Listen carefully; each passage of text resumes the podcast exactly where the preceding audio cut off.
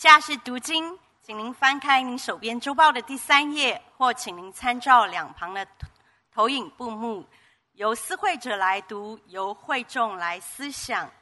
今天要读的经文在马太福音第二十四章以及彼得后书第一章。马太福音第二十四章四十二节，所以你们要警醒，因为不知道你们的主是哪一天来到。彼得后书第一章，正因这缘故，你们要分外的殷勤；有了信心，又要加上德性；有了德性，又要加上知识；有了知识，又要加上节制；有了节制，又要加上忍耐；有了忍耐，又要加上前进；有了前进，又要加上爱弟兄的心。有了爱弟兄的心，又要加上爱众人的心。第十节，所以弟兄们，应当更加殷勤，使你们所蒙的恩召和拣选坚定不移。你们若行这几样，就永不失脚。这样必叫你们丰丰富富得以进入我们主救主耶稣基督永远的国。以下是正道，今天正道的题目是。警醒八，爱众人的心。恭请董牧师传讲神的话语。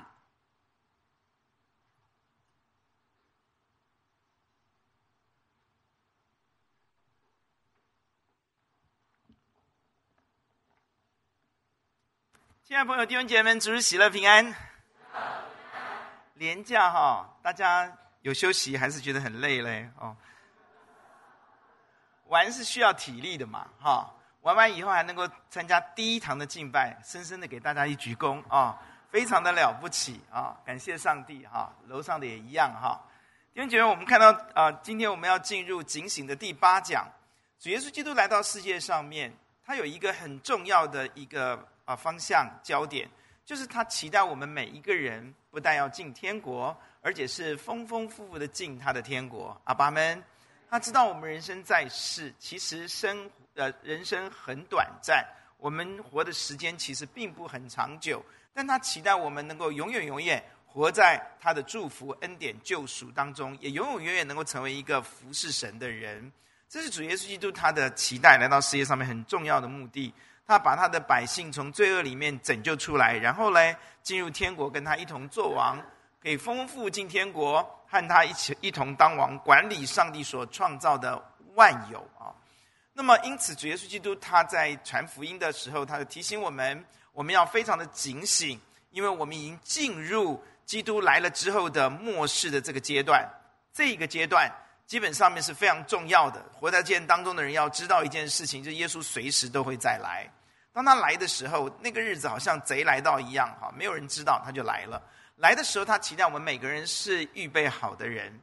弟兄姐们啊，这个是非常重要的。一般人把自己的 focus，他的焦点对焦于今生我的前途，可是耶稣基督让我们的 level，我们的水平要更高。我们要做一个更有智慧的人，我们要有远虑啊！我们不要只只看到我们这些近忧哈，我们要远虑。我们当这个短暂的人生结束的时候，你要去哪里？很可能我们觉得我们现在的考试最重要，但在耶稣眼里，眼里他没有说你不要用功读书，但他认为你要进天国更重要啊。可能很有可能你觉得你现在的升迁很重要啊，你现在得到一个好的一个职位很重要，你要拿到一拿到这个职位啊。那但耶稣认为你得到天上的那个王的君王的位分更重要哈。那因为我们从小很多人在教会里面长大啊，这些我们听得很烦了哈。我们都觉得我知道我知道，其实我们并不知道。如果我们真的知道我们的人生完全的翻转哈，我们会充满了盼望啊！我们不会被地上的这个价值观、地上的现在名次、地上的名位啊，像这一切我们搞得稀里糊涂的、紧张的要死、忧虑的要命啊！我们不会这么这么的情绪这么不稳定啊！如果我们真知道我们有天家，我们这个人拥有天上的那个家的时候，我们的心里面地上的事情像保罗一样啊，根本就是粪土，根本不会在乎了哦！别人今天你说我好，我也不会觉得很快乐；你说我不好，我也不会难过，因为我在乎是天上的，阿门。而且我不是乌托邦，哎，我是心里面真正的看到了天国，我手上握有了天国的钥匙，哎，这样的一个人，你想他活得喜不喜乐呢？难怪上帝命定我们说常常喜乐，不住祷告，凡事谢恩的时候，很多人会觉得这很简单嘛，本来就如此啊，我本来就很喜乐啊，我有天家哎，哈利路亚，主耶稣那里有我一栋房子哎，哈利路亚，地上那个茅草屋算得了什么？是不是啊？啊、哦，我常在讲嘛，你看哦，以前我住在山上，哇，很舒服啊，很好，很很大，很好啊，对不对？很真的很便宜呀、啊。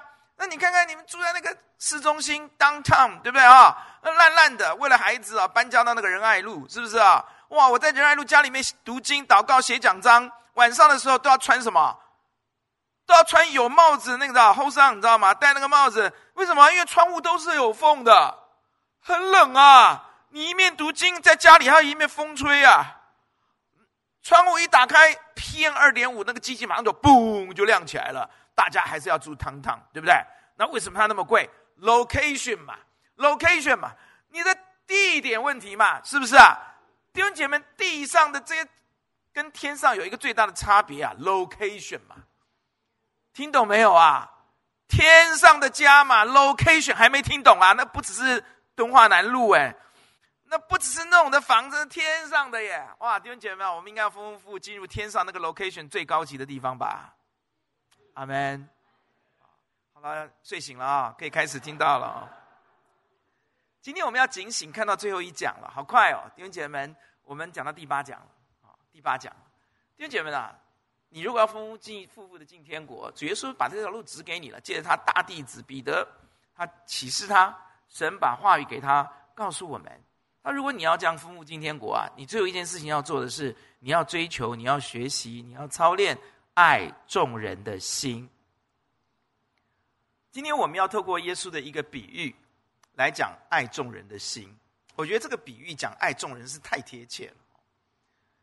曾经有一个呃经学师啊，呃，圣经上是律法师，专门研究圣经的旧约希伯来人、犹太人的这个学者专家。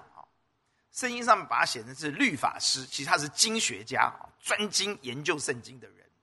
那有的时候你会看到他们的名称叫做文士，知道吗？啊，啊，文士啊，就律法等于律法师啦。这种人专门研究圣经的，对圣经非常透，研究的很透彻。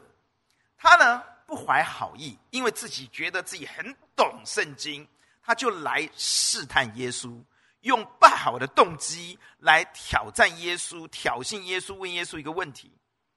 他就问耶稣说：“啊，试探耶稣，圣经上讲的，试探耶稣说，夫子啊。”我怎么样才可以承受永生呢、啊？记得他这里不是得永生，他讲承受啊。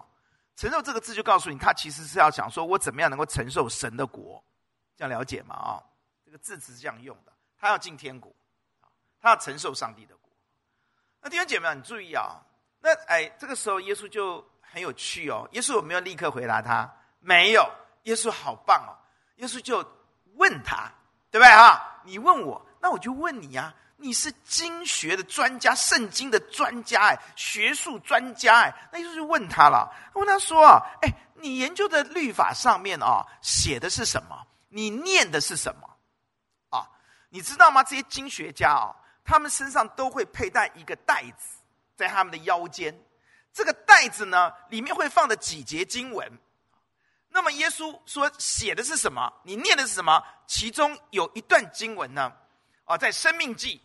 六章五节，哈，这个《申命记》这个十六章五节跟十一章十三节哦，就就讲得很清楚啊，是什么？说你要尽心、尽性、尽意、尽力爱你的神哈。我现在搞不好他一面摸一面念嘛，对不对哈？这是他腰间嘛，就他带那个袋子嘛，哈。他们有四到五节经文，他们放那个袋子里面啊，这他们就是背得很熟啊，啊，但是要带在身上才有安全感，知道吗？啊，那他们这个配叫做配金啊，一个袋子带着啊，他就回答耶稣了。啊，那另外一个经文是在利未记十九章十八节了哈，就是你要爱你的邻舍嘛，哈，所以耶稣问他说：“你念的是什么？经上写的是念什么？”他就很快速的回答，因为这个已经带在腰间嘛，他很熟的嘛，是吗？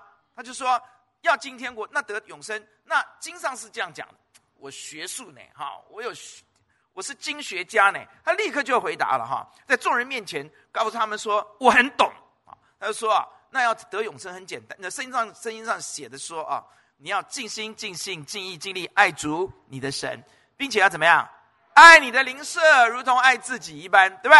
然后耶稣说很好，注意哦，他的问题是我当做什么才能承受永生？回答之后，耶稣说很好，很好，很棒啊！也就是说什么？你，哎，哎，你这样行哦，去行哦，你就必得永生哦。耶稣埋了一个梗在那里哦。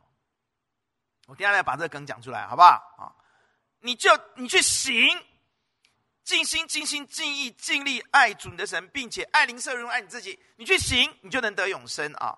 那这一个经学家，他当然不要停在这里啊！为什么？我要让大家知道我还我很懂啊，对不对？他就继续要问问题嘛，懂吗？就继续去问耶稣嘛。那谁是我的邻舍呢？你说要爱邻舍如同爱自己一样，那耶稣，我请问你，谁是我的邻舍啊？弟兄姐妹们啊，在犹太人的当时的文化背景里面啊，他们对邻舍的定义啊，只有犹太人，除了犹太人以外的外邦人都不是他的邻舍，这样你听懂吗？听懂吗？这是犹太教犹太人他们定义的，所以当他们在外面在呃呃。到外邦去的时候，如果看到一个外邦女人要临盆了，要生小孩了，他们是不要帮忙的，因为他们的理论是：如果我帮他，就多了一个外邦人，多了一个罪人。你看这群犹太教，他们的信仰是多么的可怕！在他们的思想里面，我的邻舍只定义成为只有犹太人，除了犹太人，全世界的人都不是我的邻舍。你这样你了解这个这个耶稣要讲的比喻喽？谁是我的邻舍呢？然后耶稣就说：“好，那我就用个比喻告诉你。”耶稣就讲了一个比喻哈，耶稣讲的比喻很有趣，对不对？你们都听过对不对？那让我缓缓道来哈，用白话文讲给大家听，好不好？耶稣说：“就有一个人呐，他从哪里呢？从一个高地，那个高地叫做耶路撒冷，知道吗？”到一个洼地，那个洼地叫哪里呢？叫耶利哥。OK，这个高地耶路撒冷呢，水平面以上七百公尺，蛮凉快的，懂吗？三十四度的话，你自己算算，可以，它会台湾三十四度，它上面这比较偏凉快的。洼地呢，耶利哥在水平线以下两百九十六公尺。这样加起来差不多一千一百公尺，大家知道吗？这样懂吗？啊，哦，对不起，三百九十六公尺啊，讲错了，一千一百公尺，相差一百公尺。然后呢，这样这样下来的坡度呢，我昨天还请我们弟兄姐妹数学算一算啊，不会很陡，但是问题出在哪里？问题出它的路很窄，很窄，知道吗？哈，很窄很窄，而且弯来弯去，而且奇岩怪石在旁边，是。犯罪天堂是强盗的天堂，也就是你弯过，你都不知道那边有什么人，你知道？他弯来弯去，这样这样子下到耶利哥啊。所以这条路非常危险啊，在耶稣那个年代就非常有名啊。从耶路撒冷要去耶利哥那条路是非常非常非常危险的。到了十两千年以后，十九世纪的时候，十九世纪耶，你要经过这条路从耶路撒冷到耶利哥的时候。你要先买过路费，哎，什么年代了？还要先向那边的酋长买过路费，你才能够平安的从这条路上经过。否则不不保证你啊，你会被打劫的哦。到了二零三零年的时候，我这边去查的，二零三零年的是二零三零年呐，我们现在是呃，对不起，一九三零年哈。徐牧师眼睛大大的看着我。那讲预言呢？一九三零年的时候，他们还要求所有的人啊，都是这是大家共同的规范。天黑以前，你在这条路上，天黑以前，你一定要赶快回家。非常可怕的一条路。所以耶稣举这个比喻呢，大家都知道。好了，历史背景讲完了，那就有一个人嘞，啊，这个不信邪嘛，啊，他呢带了钱就要从耶路撒冷到耶利哥去。在路上呢，就遇到了强盗，对不对？三个动词很可怕。第一个剥了他的衣服，当然把东西全部抢光了，连衣服都要，知道吗？哈，可能剩下 underwear 吧，啊，就衣服也都剥光了，然后呢，打了个半死。第一个剥，第二个打，第三个呢，丢在路旁。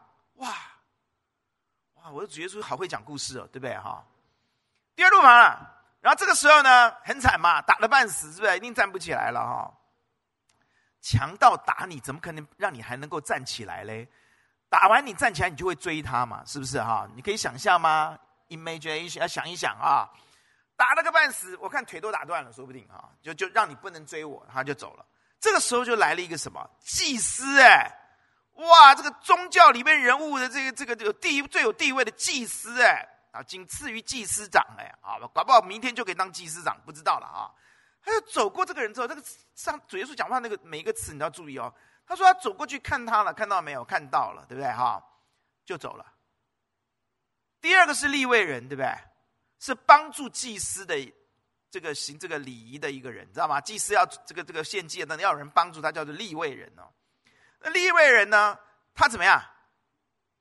没有没有没有，他走过去哦。你注意哦，他动词不一样，他他的形容不一样哦。他他走过去看了，对不对？祭司是比如说看到海伟倒在那边哦，斗底下哦，这样看一眼就过去了。可是这个利未人还不错哦，还走过去看，你懂我意思吗？一个是看就走了，一个是还走过去看，懂我意思吗？莫休想哦，莫讲哦，哦，他要走过去看一眼，他也怎么样？啊，就走了。弟兄姐妹啊，第一个叫冷酷，第二个叫冷漠，对不对啊？第一个叫冷酷，第二个叫冷漠，对不对啊？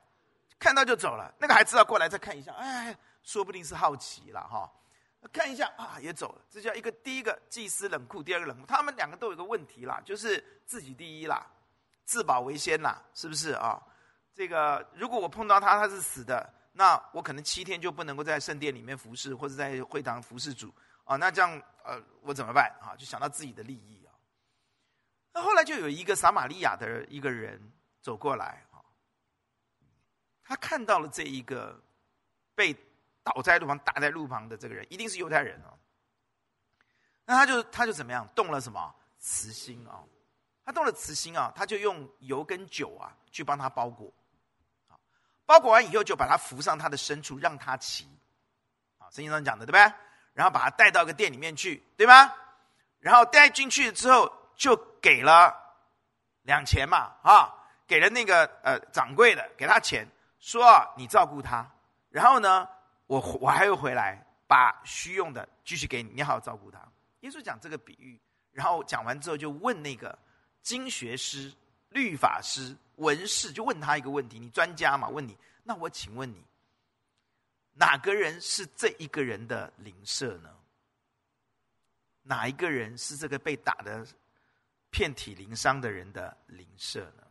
那他就说：“是那个他最不愿意讲的就是这四个字‘撒玛利亚’啊，对他们都是一个字了哈，‘撒玛利亚’，他不愿意讲。可是耶稣逼他讲出口啊，谁是？他说‘撒玛利亚人’，对他来说是一个羞辱，你懂我意思吗？”因为他是什么人？那他讨不讨厌撒玛利亚人？他歧不歧视撒玛利亚人？也就是说是谁呢？他说是那个撒玛利亚人。也就是说呢，啊、呃，怜悯他的人，他看到一个什么怜悯？好，好，弟兄姐妹啊，这样我们看完了以后，我们要说这个这段经文哦，他非常的清楚告诉我们，爱众人的心到底是一个怎样的心。犹太人对邻舍的定义是只有犹太人。经学师他对犹对邻舍的定义只有犹太人，他们只停留在爱弟兄的心。但耶稣说不够，如果你要丰富进天国，你还要学爱众人的心。为什么这样说？耶稣讲的比喻却告诉我们，撒玛利亚人这个外族人。他选择爱犹太人，所以这个比喻就告诉我们：我们应该不但要爱我们的弟兄，我们也要爱众人。阿门。犹太人你不爱他们，但他们却爱你。所以这一个比喻的强烈对比，颠覆了当时犹太思想里面他们认为的邻舍的定义，对吗？是吗？而且耶稣是用，不是用犹太好有怜悯的犹太人来讲这件事情，哎，是一个你们所看不起、仇视的鄙视的撒玛利亚人，他们来怜悯犹太人，让我们看到上帝心里面、耶稣心里面的爱是爱众人的爱。阿门。不是像你们犹太人只爱犹太人的爱，这样了解了吗？所以这个比喻，耶稣基督很清楚的向我们启示，我们该如何爱众人。哈利路亚！耶稣讲的每个比喻，都相当清楚的把真理活化在我们的面前。求主帮助我们今天能够透过这个好撒玛利亚人爱犹太人，来学习如何爱众人。我们一起低头来祷告。天父，求你帮助我们，让我们在你面前能够学习警醒的同时，把最后功课学好，让我们能够成为一个爱众人的人。求你在下面的时间里面，圣灵引导我们进入真理，让我们不是打空枪，说一些漂亮的话，让我们能够力行爱众人的心。奉主耶稣的名祷告，阿门。弟兄姐妹们哦，爱众人的，在这个撒玛利亚人身上看到有四个四个内容哦。四个很重要的内涵跟实际的行动啊！第一个，我们看到啊，爱众人，从他的身上我们看到什么？是发自内心啊！他看到这个人跟其他两个人看到的时候，最差大的差别在哪里？当祭司看到了，当利未人看到了，当撒玛利亚人也看到了，他们三个人三组人最大的差别在哪里？在于他的心就动了什么？慈心。弟兄姐，我跟你讲，外在的地位、外在的身份，包括你的学问。我告诉你，立位人跟祭司绝对懂得圣经上面《生命记》第六章第五节告诉我们的，我们要爱神。然后立位呃呃民数就告诉他，他他们都懂啊，可他们的心却没有动了慈心，对不对？所以外在你所拥有的那一套东西，脑子里拥有的东西是没有用的。你徒有虚名，徒有地位。那教会里面，你当了什么什么什么？你读了多少圣经？我告诉你，停留在这里的都没有用的。我们看到的是这一个人，他跟他们两个人不同，他里面的心会动，他会动了什么？慈心。哎，阿爸阿门啊，阿门。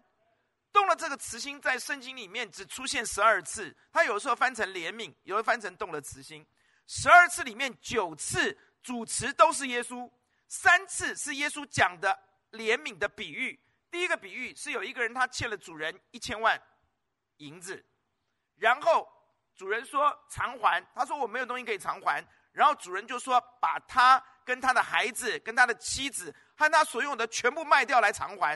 他说主啊，请你宽容我，主人呐、请你宽容我，将来我必还你。主人就怜悯他，动了慈心怜悯他，就说完全赦免了。这是三个比喻讲到动了慈心这个字的第一个、第二个。第二个是上次我们讲的嘛，浪子回头的时候，回到家里面的时候，他的父亲看见这个浪子动了什么？第二次是讲这个父亲，其实讲的是天赋，对吗？第三次就在这里，第三次就是这个草撒玛利亚人。他看到了这个遍体鳞伤、被丢在路旁的人、奄奄一息的人，他就动了慈心。这是上帝讲的怜悯。如果我们今天要爱众人，我们里面非有这份怜悯不可。哎，阿爸们啊，不是我们知道，哎，不是我们外在被别人堆多推崇，哎，是我们里面必须有这样的一颗怜悯的心，哎，阿爸们啊。怜悯是什么？怜悯我们讲得很清楚嘛，是情感上的同情加上实质上的帮助，是感同身受嘛。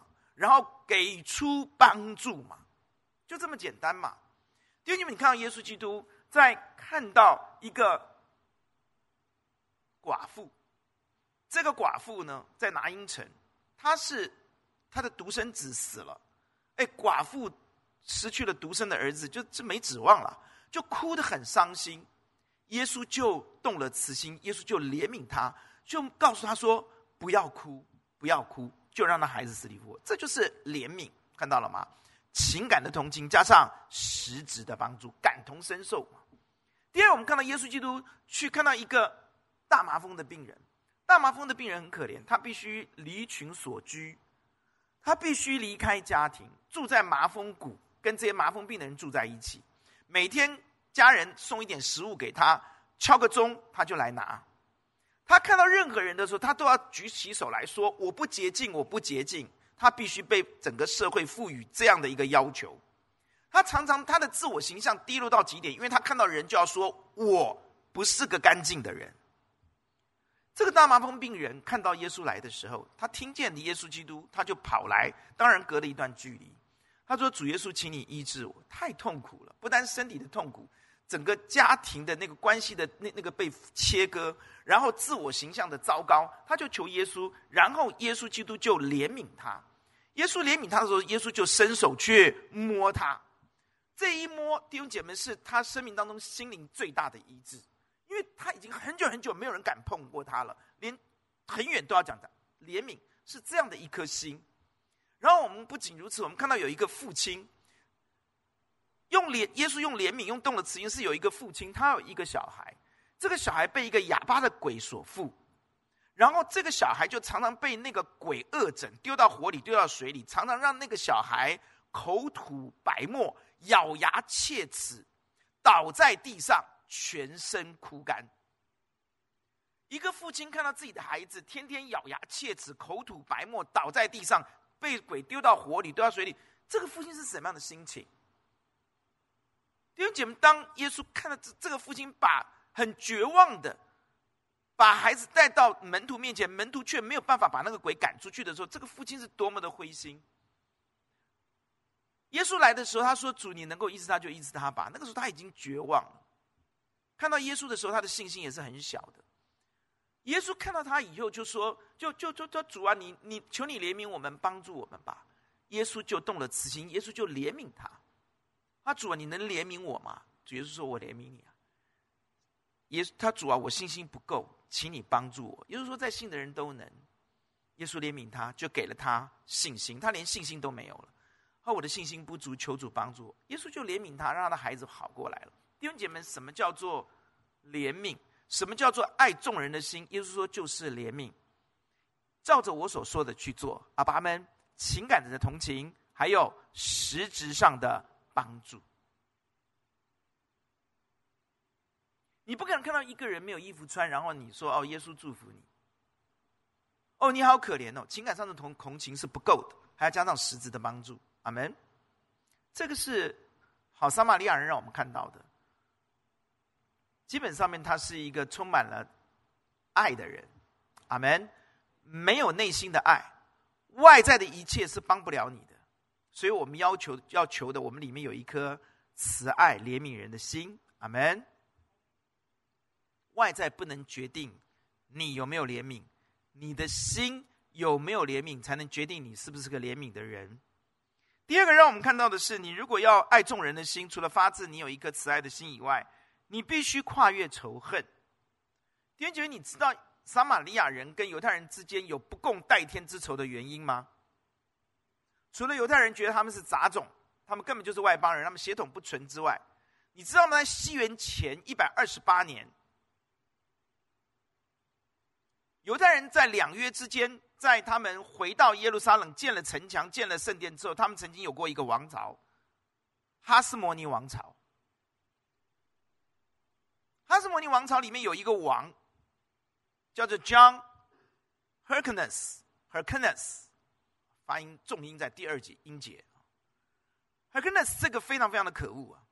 他做了一件很可怕的事情，他就带着他的军队杀到事件，就是撒玛利亚人的京城，然后不但攻破这个事件这个京城，撒玛利亚人的都都这个首都，他还攻到基利新山上面，毁掉了撒玛利亚人他们的圣殿。对他的心来说，这是没有问题的。可是你知道，当你打破人家的国家，把人家的圣殿毁掉之后，你就造成了严重的两个民族之间的那种仇恨了，对不对？请问你，如果你是那个撒玛利亚人，你看到这个犹太人，你会怎么想？你是谁？你你你们这个你你们你们不但歧视我们、鄙视我们、否定我们，你们还曾经灭过我们的国家，你还跑到我们的圣把我们的圣殿给毁了，对不对啊？那叫做什么？那叫做。不共戴天之仇吧，是不是啊？所以当他帮助他的时候，他必须跨越仇恨吧，是不是？弟兄姐妹们呢，爱众人的心啊，耶稣讲得很清楚，哎，不是说今天你们有仇就不爱啊，爱众人的心要求非常高啊，爱众人的心是非常高级的爱，了解我的意思吗？因为他要跨越仇恨。主耶稣基督在十字架上面就让我们看到这件事情。他说：“父啊，原谅这群钉我十字架的人，原谅这一群抹黑我的人，原谅这群设阴谋、不公不义把我弄到十字架上面的人，因为他们所做的，他们不知道。”请听好哦，耶稣基督是为下面所有人祷过祷告哦，是包括那个钉他十字架的罗马兵丁哦。如果你说爱爱爱，我告诉你，基督徒的爱是跟一般人是完全不同的，完全不一样的。基督的爱是要爱仇敌，是要跨越仇恨，爱众人的心是跨越仇恨的爱。阿门。第三点，这个爱是什么？竭尽所能，具体实际。注意啊，他爱这个这个这个这个遍体鳞伤的人的时候，他给他抹油，对不对？他给他用酒倒在上面，对不对？酒是消毒，抹油是缓和疼痛。请问你你那个酒一上去是不是很痛啊？擦过双氧水吗？擦过酒精吗？破的地方啊？好，我们玉美在这里啊，痛啊，是不是啊？呱呱叫啊！给他马上抹油，减缓，然后包裹好。把他扶上牲口，本来他自己骑的，给他骑，然后自己拉着牲口走那个弯来弯去的路。弟兄姐妹们，其实这个人真的竭尽所能，其实不容易耶。而且把他带到那个店里面去，说我给了钱之后，还说我还会回来，爱到底，有头有尾。阿门。我现在告诉你，这个不容易在哪里？第一件事情。你知不知道他帮这个人有多危险吗？你以为强盗都已经走了吗？当你帮他以后，你带着他的时候，他是不是你的一个拖累？如果有强盗出来的时候，你绝对跑不掉的。你本来还有一匹马可以跑，或驴子嘛，对不对？是不是啊？驴子都给这个家伙了。这第一个危险。第二个危险，犹太人恨不恨撒玛利亚人？恨不恨？撒玛利亚人知不知道？有没有可能反咬他一口？有没有？我们当中就有人呢、在兴隆路路口啊，一个人被车撞了，没有人帮他啊，把他送到万方医院呢、一送进去，他说是你撞我的。你听懂我意思吗？现在人很坏的，没有人救他哎，我们的教会家人去救他，送到外方医院，他说是你是你撞我的，气得我们这个弟兄的姐姐说你怎么这样啊？没有人救你，帮你被他撞，你这样喊过来哦。因为你们现在人很坏，是不是啊？所以你不要担心哦，牧师要告诉你该怎么做，好不好？我知道你们听这边道的时候，心里面那边嘀咕，牧师难道你不知道现在诈骗集团多可怕吗？我都知道，所以我们最后要来解决，好不好？先讲正面的嘛，哈。那他付的代价，他难道不会想吗？难道不是利未人跟跟祭司那个那个那个那个聪明脑袋想，他不会想到吗？他也会想到啊，是不是啊？我跟你说，这个人应该是个商人呢，他比你聪明的，我告诉你。他脑筋比你会转哦。第一个危险，他很可能会被拖累，他也会被抢，对不对？第二个，很可能这个犹太人会怎么样？反咬他一口。第三个，他很可能会被误会哦。如果这个人死掉了呢？可能是他的问题了，你懂我意思吗？那罗马人不会放过你的。这个人怎么死的？你懂我意思吗？你可能会惹上官司，哎，对不对啊？想到这么复杂，难怪大家不要爱众人嘛。你帮助别人很有可能你会，你可能会被拖下水啊，是不是啊？因为更惨了。所以中国文化、中华文化有一个精粹一句话：个人自扫，莫管他人。你看都会背，你看已经深植在你心里。麻烦嘛，是不是啊？现在人人心不古嘛，世风日下，麻烦嘛。死了算了嘛，死一个少一个，反正现在都快八十亿，都不知道怎么养了，对不对啊？这地球都快八十亿人了，死一个少一个嘛，没关系啦，算他倒霉啦，是不是啊？他惹了一身腥干什么呢？他要付的代价是这么大的代价。还有啊，弟兄姐妹啊，请问啊，两钱这两钱代表多少钱？你知道吗？代表够活二十五餐。我们现在吃饭二十五餐饭。换句话说，这个人至少可以住一个多礼拜了，吃饭哈。但是根据别的资料显示呢？两个月住在这个店里面，在当时来看是没有问题的了。他等于给那个人两个月可以住在这个店里面休养恢复的时间，他已经付了这个钱。这个钱不是小钱哦，了解了解我的意思吗？啊，我们也不要讲五星级大饭店了哈，我们这边的什么什么是博士旅什么这种这种这种，你你你你给他两个月看看要付多少钱，所以他付出的代价其实非常大哎，对吗？是吗？要爱众人吗？你要付出，而且要有头有尾哦。因为你们啊，其实讲到这里啊，我们就来探讨一个很重要的问题啊。大部分人都不会这样做的原因在哪里？大部分人不会这样做，包括基督徒都不会这样做嘛。所以耶稣要我们操练嘛，这样我们才会丰丰富富进天国嘛，对不对啊？还记得马太福音第二十五章的三个比喻吗？第一个比喻告诉我们，我们要预备，对不对？十个铜的预备，对不对？你要预备好油，对不对？是吗？然后第二个比喻告诉我们要忠心嘛，对不对？是不是五千两、两千两、一千两嘛？第三个，那我们要预备什么呢？就是告诉你要预备忠心嘛，对吗？你在不多的事上有忠心，我要将许多的事交给你管理嘛。来进来，对不对？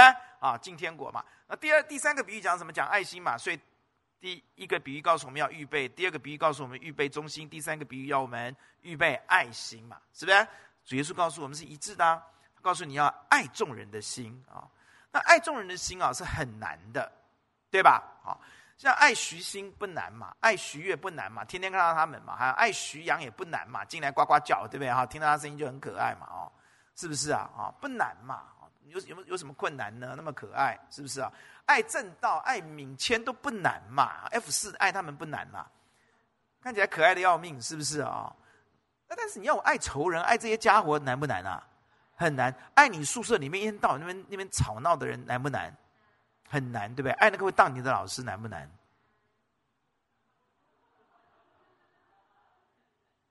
这很困难嘛，哈。那弟兄姐妹，你知道，我们先把问题挖出来才能解决嘛，是不是啊？好，问题出在哪里啊？问题出在两句话，大家来读这两句话啊。他啊觉得自己有理啊，他就问耶稣，接着问啊，那谁是我的邻舍嘞？对不对？是不是？二十九节一起来读，请那人要显明自己有理，就对耶稣说：“谁是我的邻舍嘞？”注意哦，他讲说：“谁是我的邻舍？”对不对？那耶稣结论的时候，耶稣怎么说？谁是那个人的邻舍？对不对？注意哦，两种思维哦，两种思维，两种人生的态度哦。一个是谁是我的，谁是我的；一个谁是他的。第一种，第一句话，谁是我的？这种人标准的自我中心、自私自利的人，对不对？我，我是宇宙的中心，我是事业中心，谁是我的？可耶稣的逻辑是不一样的，谁是那个人的？谁是他的邻舍？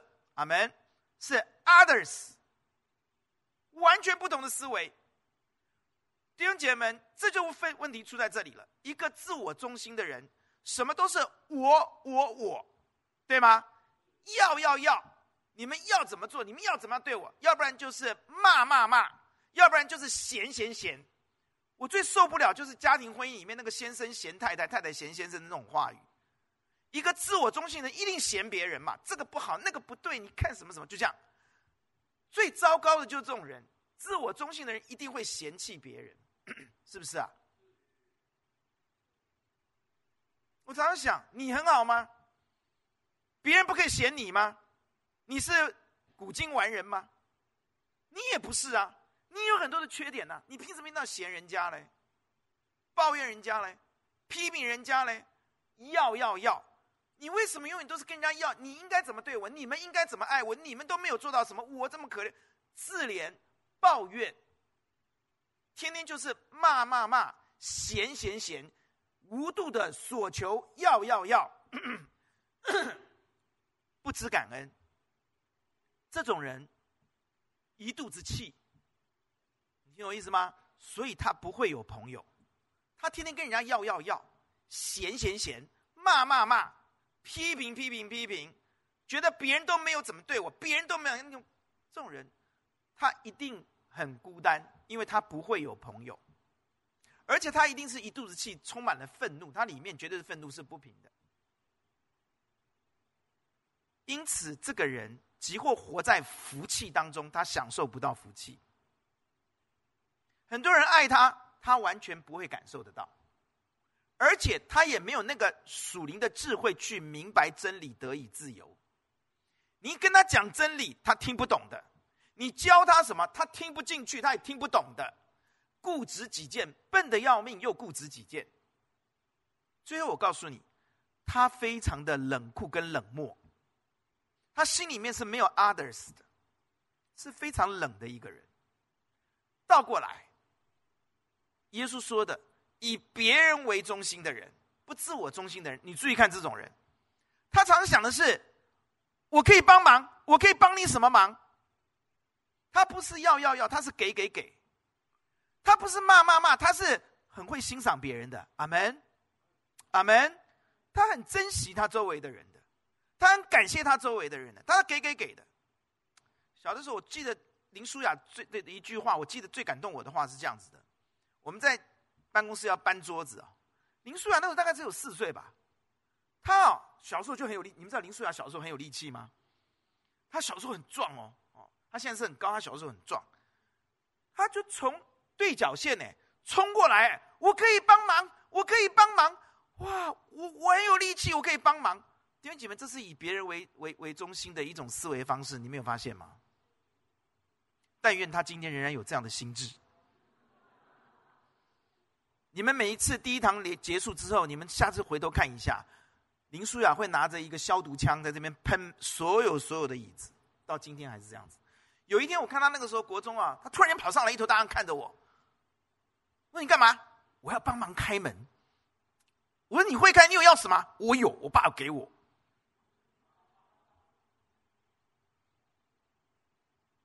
你觉得这样的人生是不是高尚的人生？他有必要吗？他也可以找时间去打电动啊，看书啊，读书啊。他数学天才啊，他国中就读微积分，读大一的啦，大二的啦。他不能去去发展自己的喜好吗？他说我要帮忙，我要帮忙。哦，现在一波有一波传人呢，叫正道哎。他爸爸做总务的时候，我要帮忙，我要帮忙，我要帮爸爸的忙，越帮越忙。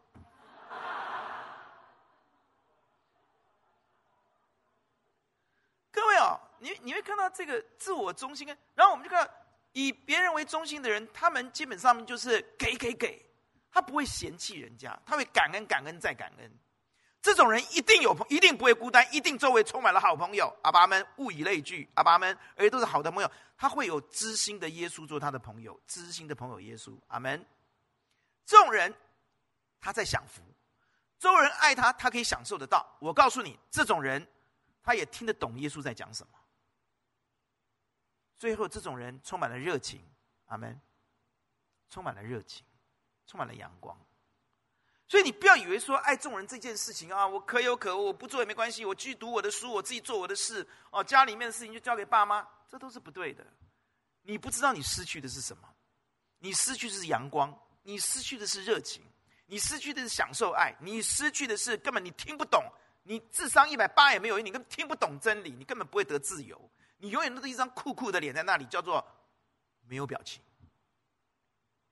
永远都在嫌嫌嫌，要要要，批评这个，说那个，说说三道四，你永远只能做这样的一个人，你怎么会有朋友？就算有朋友，你的朋友也非常恐怖。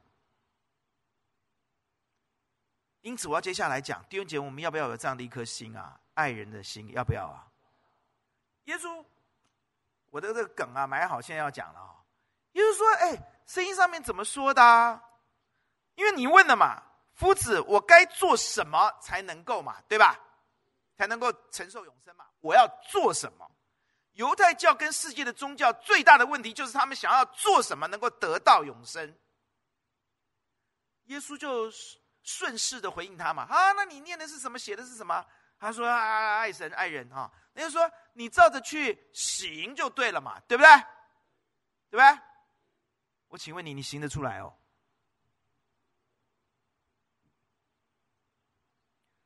爱弟兄都很困难了，还要爱仇人哦，是不是啊？把房间弄干净都很困难，还要洗厨房哦。啊，林宇轩，哥哥回来了哈。你昨天跟我讲，可能一个礼拜以后你想把他赶出去了，是不是？家里面哥哥去牛津读大学之后，哇，家里都是我的，对不对啊？我的，对不对？家人你就要跟我共享，是不是啊？对吗？哈，爸爸妈妈以前都是我的，回来以后你看你你就就要要撕裂一半给你哦。所以他昨天在昨天在电梯里面我就问他，怡轩，一个礼拜我就可能把他赶出去。你看看这么小，你看看，开玩笑的啦，开玩笑的，小儿子嘛，是不是啊？外传，小儿子终究有一天把大儿子搞走，然后财产另外一半又是他的了啊！那很难嘛，那很你要你怎么做嘛？怎么行嘛？不要骗人了嘛，对不对啊？是不是啊？要骗人的啦，要骗人的，不可能的。所以耶稣埋了梗在那里，你去行啊，你行看看啊。如果你是一个很诚实客观的人，你听到耶稣说你去行，就必得着，你就将军，对不对哈？你就哦，那我扣零哈。弟兄姐，我们该怎么办？先看耶稣。我们现在看的是路加福音第十章，对不对？第九章五十一节到五十六节发生了一件事，记载了一件事情：耶稣基督到了撒玛利亚那里去，撒玛利亚人不接纳耶稣。所以有两个火火气很爆的人，一个约翰，一个要要雅各，对不对？是不是？那他们说什么？他们说啊。要把以利亚那一套拿到这里来，对不对啊？烧了他们，本来就应该被烧的。夫子经过了这里，是你们的光荣，哎，是不是啊？你们还不接纳他？那第五十五节，耶稣怎么说呢？耶稣转过身来，耶稣说责备他们说：“你们的心如何？你们并不知道。”耶稣讲到心喽，是不是？第五五十六节，人子来不是要灭人的性命，是要救人性。说着就往。别的村庄去了，哇！当撒玛利亚人拒绝耶稣的时候，耶稣的心没有恨他们，耶稣先怜悯他们，我还是要救他们，阿爸们，我还要再给他们机会，我不要消灭他们。约翰福音八章四十八节，我们刚看到是撒玛利亚人拒绝耶稣，对不对？耶稣原谅他，包容他，对不对？还要拯救他们，那。约翰福音八章四十八节呢？犹太人哦，是犹太人喽，说耶稣是什么人呐、他们骂耶稣是撒玛利亚人呢，并且说耶稣是个被鬼附着的嘞。耶稣基督仍然要救他们，仍然宽恕他们。注意，撒玛利亚人这样对耶稣，耶稣宽容他们；犹太人这样子说耶稣，耶稣有宽容他们。所以在耶稣里面有一颗我们所需要的宽恕、怜悯的心。阿门。你没有，耶稣有。那我们怎么样能得到这颗心呢？我们今天读的《路加福音》是第十章，对吧？第十一章，耶稣告诉我们一个很棒很棒的秘诀。他说：“你们不断的求，就得着；不断的叩门，就为你们开门；不断的寻找，就给你们寻见。你们不好，上也知道拿好东西给儿女。”何况天父岂不更将圣灵给求他的人吗？你们就不断的求吧。弟兄姐妹，你看哦，第九章被拒绝，第十章告诉你得永生，第十一章告诉你得永生的方式。你们要不断的求我，我可以把怜悯的心给你们，让你们丰丰富富的进天国。哈利路亚。这颗慈心，圣经只出现过新约圣经十二次。九次都是形容耶稣，三次是耶稣说的比喻。这颗心只有耶稣有，阿门。你要用这颗心，你要能够爱众人嘛？那你要能够发自内心里有这样的一颗心爱人，不是外表做做样子。你要能够跨越仇恨嘛？你要能够具体实际的尽己所能嘛？你要能够愿意付出这些代价，爱就爱到底，有头有尾的爱嘛？不会爱到一半爱不下去嘛？弟兄姐妹，你必须跟耶稣要这颗心，因为你我都没有。阿爸阿门，阿门。你跟耶稣要，你跟耶稣要，而且是要不断的要，因为原文是不断的求，不断的叩门，不断的寻找。阿门。你不要要一天两天就不要了，你就不断的跟耶稣要，你的生命会完全的被翻转，你里面就有那颗慈心。因为这是非常非常非常重要的一个观点。好，但问题在这里了，如果你根本不认识耶稣，你怎么会相信耶稣会跟他要嘞？对不对？是不是？很多朋友你不认识耶稣，所以你当然不会跟他要嘛，因为你不认识他，他他他是谁？你怎么可能跟他要嘞？所以呢，圣经就很奇妙喽。在路加福音第十章，在耶稣讲这个比喻之前呢，这个经学者问耶稣问题时，耶稣就讲了一段话。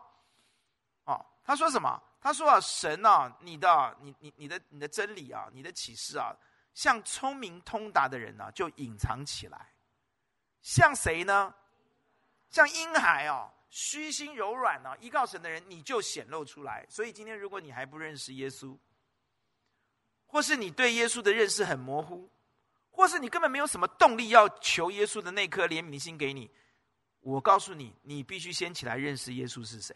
阿爸们，带着一颗谦卑、虚心、俯伏的心、敬畏的心来认识这位耶稣。你认识他以后，你就充满了动力要他的那一份怜悯。阿爸们，然后你的人生就会完全的不一样。你在地上就是丰丰富富的，在天上也是丰丰富富的。我认识一位长老，这位长老，我不方便他住在说他住在哪里。他是一个从小被人践踏在脚底下的一个外乡人。他每天中午就要去放牛，所以他中午都没有饭吃。下午一定回来上课的时候就迟到，然后老师就不断的打他、骂他、罚他。他说：“终究有一天我忍不住了，我不要上学了。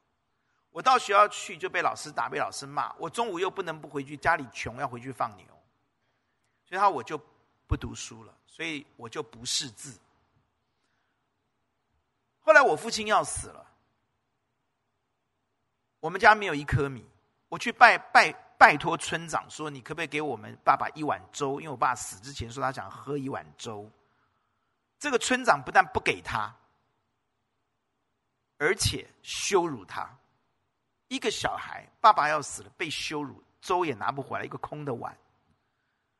他就把这件事情记在心里，他恨透了这个村长，他就告诉他自己：好，有一天我一定要奋斗到很火红、很强，我有权力、有财富的时候，我要毁掉这个村长的家庭。那个仇恨的很深、很大仇恨埋在他的心里。他说：“我真的到最后是成为我们村里面最红的一个人。”他就在我最红的时候，他这几年我在我就收集了很多的炸药，放在我的床底下，我太太都不知道。哇，嫁给这种人很恐怖哎！哦，放在我把它藏在我的床底下，他就说我要杀你全家，因此等什么时候？我要等过年。他说啊，除夕夜啊，这个村长的家人都会回来。他说：“我准备跟他们同归于尽，反正我也是死嘛，我炸死你们，我一定是死刑嘛。我准备跟他们一起死。”他那天晚上呢，我就拿了炸药，买好了，准备去他家炸，在他们吃年夜饭的时候炸他们全家一起死。他也很奇妙哎，他说：“我就经过教会，我太太是基督徒，我每次进去哦，我都没办法，都坐最后一排啊，我我就就出来。”那我觉得耶稣跟我是不合的啦，懂我意思吗？我是混黑道的，那耶稣圣洁的，我这这个他也懂得这个，你知道吗？他可能那一天呢，我也不知道为什么，我准备要去炸他们家的时候，经过教会吧，他就坐进去坐下来。他可能因为我也不知道为什么跟平常不一样哎呀，我说那个时候太太在教会嘛，去坐一下就觉得不合就走了。那天我坐下来的时候呢，我眼泪就一直流一直流，我也不知道为什么。我就哭的稀里，就没有办法止着那个眼泪一直哭。哭完了以后，很奇妙哎，我就不想炸这个家人了，我就把大炸药处理掉了，然后我就信了耶稣了。这我人生第一次。他说我不识字，我就请我太太教我，因为我要读圣经，所以我请我太太教我，因为我放牛嘛，然后又不去学校了，我就不识字。我太太教我，她懂牧师，你知道吗？我现在可以读圣经哎。她接下来，她我人生的第二段的痛苦。我有一个非常漂亮的儿子，我那个儿子哦，大家都喜欢。有一天，他被撞死了。他被撞死的时候，因为大陆他我只能生一个儿子。他说：“我去到了儿子的医院啊，通知我儿子被撞的已经。”没救了。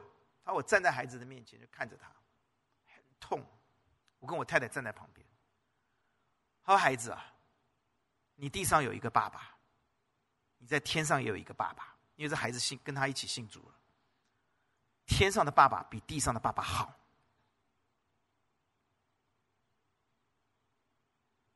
你去天上的爸爸那里吧。”他说：“我说完，我儿子看着我，闭上眼睛就离开了。我心好痛啊！”我心好痛啊！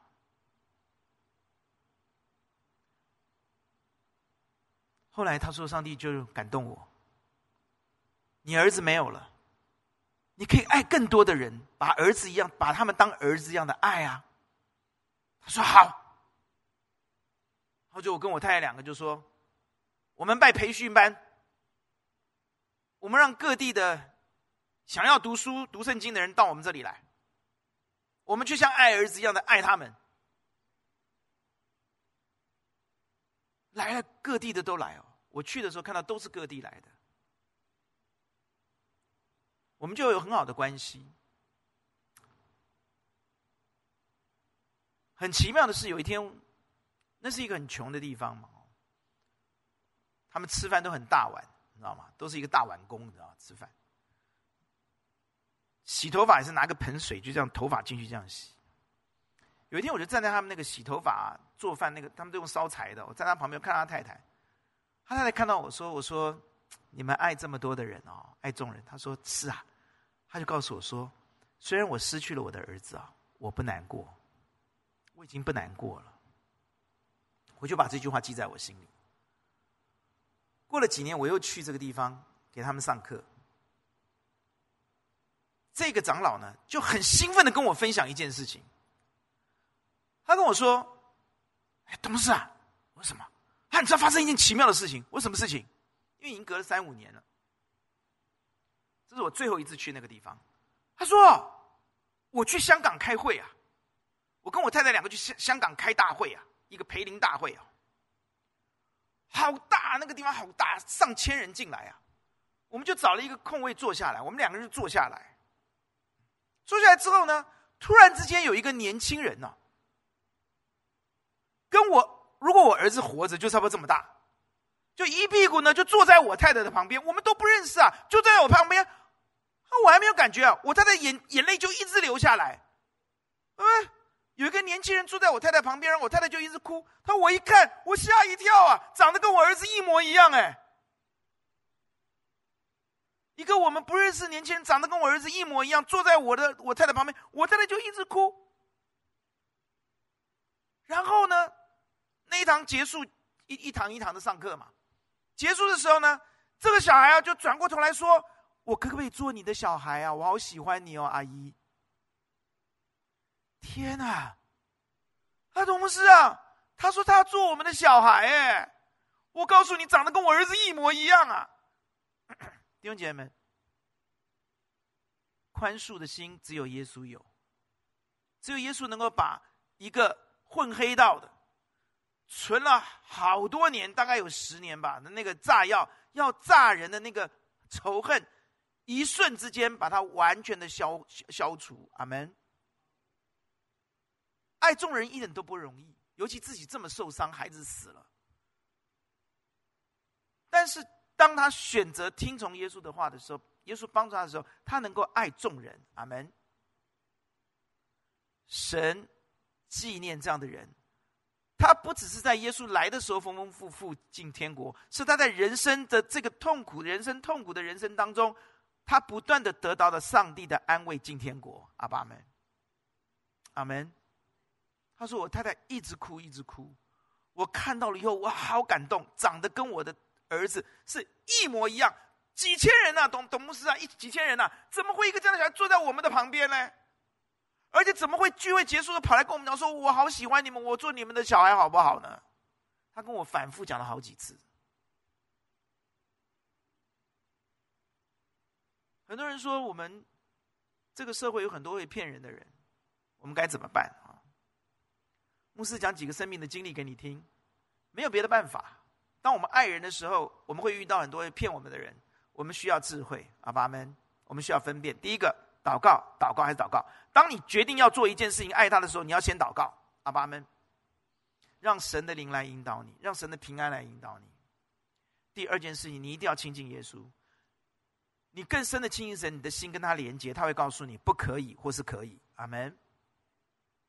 我跟有林师母有一次，我们在新店的山区，开着应该是我哥的车吧，一部 Escudo。我们开到一半的时候，就有一部车手飞快的速度骑摩托车从我们旁边咻就过去。请你相信我啊，新店的山区其实不好开，你知道吗？啊，建议你最好最好开四轮传动的，不然你有时候上烟烟烟下不来啊。从我旁边很窄的路飞快而过，我心里就想，哦，我就有不祥的感觉，知道吗？好了，开没两分钟到前面就看到有一个人头顶都是血，这样流下来，然后旁边有一个人来拦我的车，说：“先生，你可不可以把我这个朋友带上车，带到医院？”这个时候，好撒玛利亚人的情景就在我的眼前出现。我要当利未人，当祭司，还是当好撒玛利亚人？请你告诉我。对，我要当进阶版的好撒玛利亚人。阿门。上帝的灵很快告诉我说。我马上刚好我说，先生，现在山区没有电话，不灵光，在我车上也没有用，死掉怎么办？我快快开到前面去，有讯号我打给救护车，请救护车赶快来，因为救护车来就立刻可以处理。这样听得懂吗？我算不算撒玛利亚人？算不算？如果我当时把他弄到我车上来，如果我这样做，我可能是害了他哎。是不是啊？因为我没有任何医疗的知识常识跟立刻的动作嘛，是不是啊？我可能会耽误他，哎，所以我说我把车开到前面去，我立刻帮你打电话，打一一九，让救护车赶快来处理，可能在车上就能处理了，是不是呢？我们需要智慧吧，是不是啊？再讲一个例子，我在北干当兵啊，新兵都会被勒索嘛，是不是？就有一个原原原住民呢，啊，一个一个原住民的兄的学长呢，就光天化日之下啊，一个个勒索。我是但是倒数第二个吧，前面人都给钱了，勒索到我的时候呢，上帝在我心里面放下了刚强，因为一定会被打。你觉得打不过他，哇，像洛克人一样，很壮。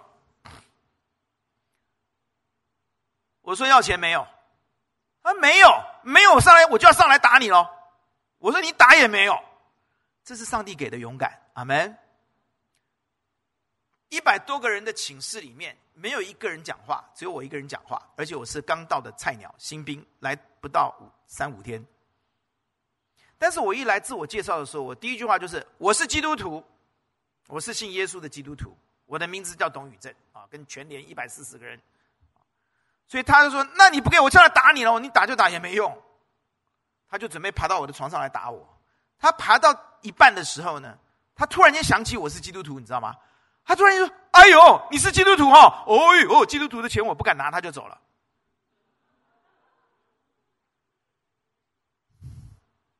后来，他在退伍之前，因为他会闹事，所以我们的连长就把他关到禁闭室去，关两个礼拜。因为怕他闹事啊，喝酒就闹事嘛。大家当过兵的都知道，一喝酒就就不不像个样子嘛，就怕他打人，拿枪打。我们都要真的拿枪这样对着我们打，哎哎，还好里面没子弹，已经扣扳机了，哦，就就把他关到禁闭室去。他呢去禁闭室之前，他跑来找我，杜玉正，你可不可以把你的圣经给我？我在禁闭室可以看圣经，还不错哦。禁闭室出来就当天传道的时候才把他放出来，知道吗？不然不能放啊，啊，传。一到放他是晚上了，他就第二天早上我起床的时候，他已经上船了，还写了一个字条，谢谢你把圣经原封不动的还给我。弟兄姐妹们，你爱人要不要有智慧？要就给哦。有的时候不能息事宁人，有的时候要息事宁人。阿门啊！太多的例子，时间到了没办法跟你分享。很多时候你要帮助人，你要需要祷告，主帮助你。阿门。有的时候我看到一个人、一些人，圣灵就会感动我。然后我就会去帮助他，一谈才知道，哇，事情这么大大条哦，帮到了他。这次我们去花莲短宣的牧师，在二十年前我看到他，我不认识他，但上帝要我去关心他，我就坐着车子，开了车子到他的教会去找他。这位原住民的牧师在那个时候原来遇到了非常大的艰难，我就到他的教会跟他谈，然后我们就实际的帮助他，我们两个成为非常好的朋友，partner 兄弟。在这个过程当中，我们的情感从来没有断过。所以今年我们要去原住民的地方呢，我想到他一通电话，他就帮我安排的 h o s e h o s e。然后我们今年就去他的堂姐的教会，去帮助这些原住民。弟兄姐妹们，很多时候上帝感动你，你就去做，但是你要祷告清楚，求主帮助你，要有爱心，也要有智慧。最重要的是你要祷告，让上帝来带领这件事情，千万不要冲动，但是也千万不要考虑的。太多，阿门，否则你就被绑住了。我们一起低头来祷告。在一般的事情上面，我们可以让人开心；但在真理的事情上面，我们绝对要坚持。这是救人、荣耀神，否则我们就在当烂好人。求主帮助你在真理上面，你要坚持，你做一个真好人。你要坚持真理，你就能荣神一人。你要坚持真理，你就不会害人害己。爱心是要有智慧的，求主帮助你永远记得，发自慈心，跨越仇恨，竭尽所能，有头有尾。请为自己来祷告，请。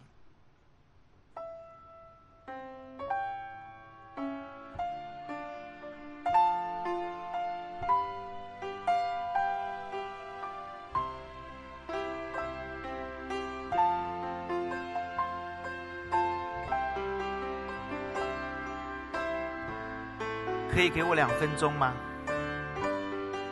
这个教会不能听得到就走了。弟兄姐妹，你可以张开眼睛给牧师两分钟吗？我知道时间有点晚了。爱众人应该要具体实际吧？阿门。我请问你一个问题：在教会里面，你看到人的时候，好不好跟他打招呼？好不好跟他打招呼？这算不算打招呼？这算不算打招呼？算。这算不算打招呼？说平安算不算打招呼？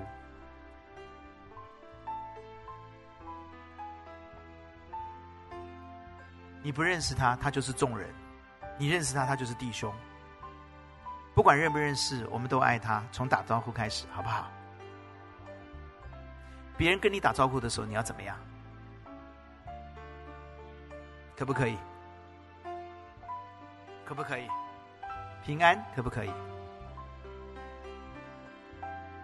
今天中午要出去吃饭的时候，可不可以选别人喜欢吃的？在吃饭的时候，可不可以把好吃的夹给别人？这算不算爱众人？我们去坐公车、坐捷运的时候，在马路上过马路的时候，或是两个人都要到一个地方的时候，我们可不可以让别人先过？尤其是妇女、是孕妇，可不可以？我知道有些人很糟糕，在捷运上面，你可不可以让他？可不可以？可不可以？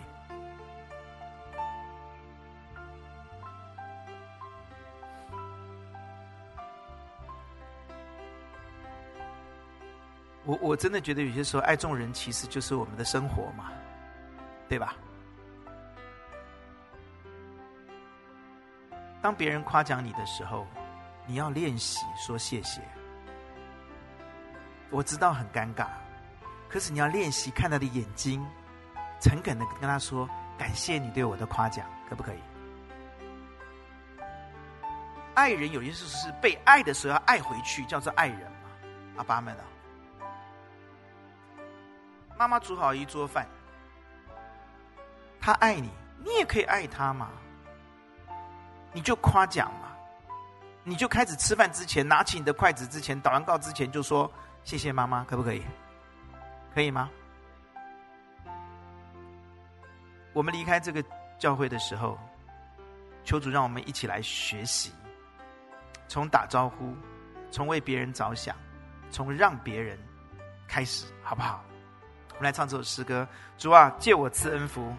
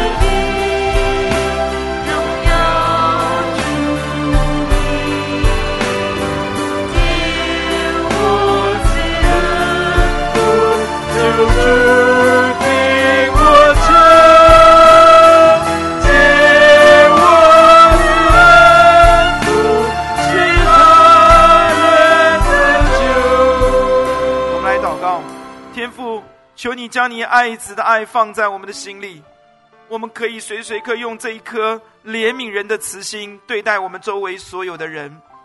求你也帮助我们有智慧，有天上来的智慧，我们爱人却不被勒索；帮助我们爱人却有智慧，帮助我们效法你的爱子，爱人如己。求你将这样的心赐给我们每一个人，让我们不但爱弟兄，也爱众人。求你使我们每位弟兄姐妹们竭力的追求，使我们能够丰丰富富的进入主救主耶稣基督的国。奉主耶稣基督宝贵的圣名祷告，阿门。愿神祝福大家，弟兄姐妹请坐。